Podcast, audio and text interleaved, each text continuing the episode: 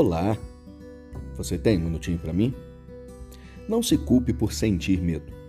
O medo é um sentimento humano e totalmente natural. O que é um problema de verdade é quando nós deixamos esse medo dominar o nosso coração e paralisar a nossa caminhada. Quando nós olhamos para a palavra de Deus, o Senhor Jesus nos diz o seguinte: não temas, crê somente.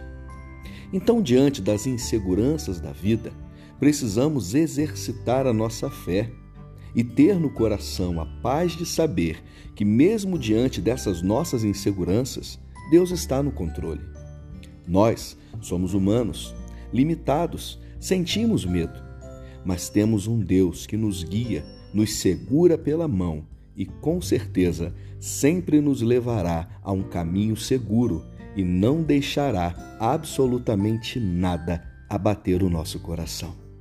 Não temas, apenas creia. Obrigado por me ouvir e que Deus abençoe muito o seu dia.